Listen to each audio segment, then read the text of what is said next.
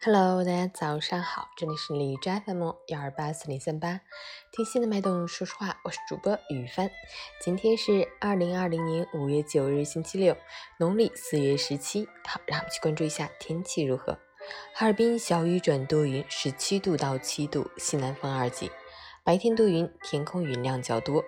午后到夜间将迎来降雨天气，同时气温小幅下降。加上雨水的造访，体感会比较阴凉，提醒大家注意及时添衣保暖，谨防感冒着凉，尽量减少外出，出行带好雨具，做好防护措施。截至凌晨五时，哈市的 AQI 指数为七十四，PM 二点五为三十四，空气质量良好。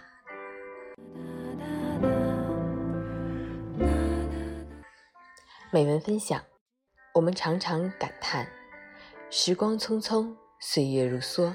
在不知不觉的感叹悲欢中，有的人调整了步履，开始了新的规划，而有的人却仍然在日复一日的悲叹中重复着昨天的故事。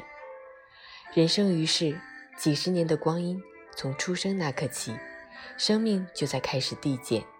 此时经历的每一天，都是有生之年中最年轻的一天，哪怕此时正经历着我们认为最灰暗、最狼狈。最辛苦的时光，那也都是很久之后回忆起来的，那么年轻，那么美好的昔日。所以，从此刻起，放弃拖延，行动起来吧。立志在晨昏，莫问前程尽。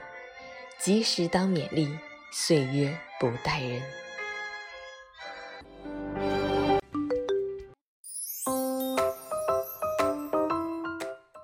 晨语简报。国务院全国开放餐馆等生活场所采取限流的方式开放影剧院等娱乐场所。吉林市通报新增全国唯一确诊病例系本土病例，为公安局洗衣工，正调查其感染来源。黑龙江已将新型冠状病毒核酸检测项目纳入医保诊疗项目目录，按乙类项目管理，所有参保人员因医疗需要都享受医保报销待遇。中国足球惊现一百比三的比分，这场比赛在网上进行直播，共有一点四四万人在线收看。吴川足协涉嫌严重消极比赛。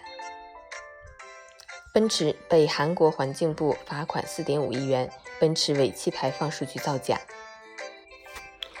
陕西靖边检方对活埋母亲男子以涉嫌故意杀人罪批准逮捕。南通破获特大暗网侵犯个人信息案，超过五千万条公民数据被倒卖。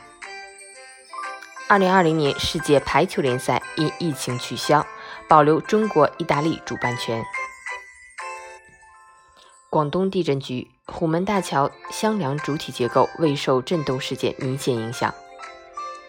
白宫发表声明，确认特朗普的一名贴身工作人员确诊新冠肺炎。特朗普将每天接受核酸检测，白宫人员新冠病毒检测改为每天一次。美国首家申请破产大型百货公司美奢侈品零售商尼曼申请破产。俄罗斯连续六日新增确诊过万，巴西病亡超九千。